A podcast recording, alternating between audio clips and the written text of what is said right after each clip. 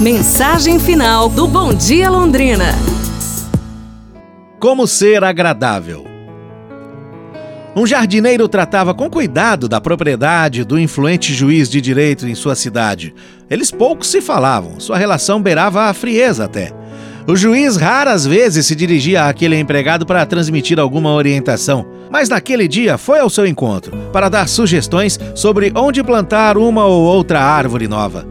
As orientações foram passadas de forma direta, séria, sem rodeios, sem gentileza. Num determinado momento, mudando o rumo daquela conversa, o jardineiro falou: O senhor tem uma excelente distração, hein? Estive admirando os seus lindos cães. Imagino que o senhor já conseguiu vários prêmios, vários primeiros lugares em exposições com eles, não é? O efeito dessa pequena dose de apreciação foi enorme, vocês não têm noção. Sim, respondeu o juiz, esboçando assim um sorriso orgulhoso. Os meus cães me servem de excelente distração. Gostaria de ver o meu canil? perguntou o patrão.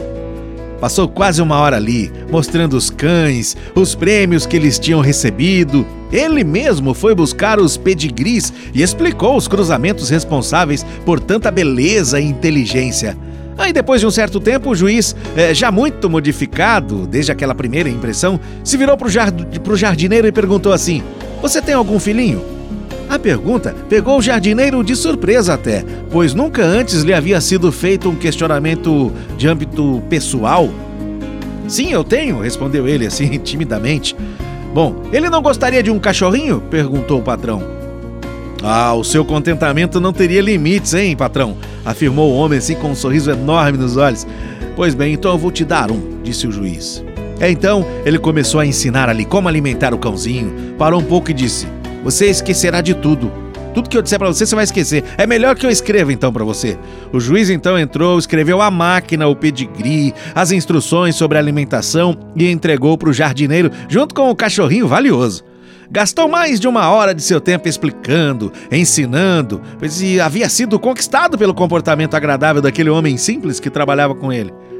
Analisando melhor toda essa cena, nós poderemos ver que o jardineiro nada mais fez do que um rápido elogio, proferindo algumas palavras agradáveis ao outro. O juiz, se sentindo valorizado, teve prazer em estender a conversa e ainda deixou brotar em si um sentimento de fraternidade, pensando no outro e até em seu filho, que terminou por oferecer um presente ao seu empregado. É pra gente pensar, não é, pessoal? Amanhã nos falamos. Um abraço, saúde e tudo de bom!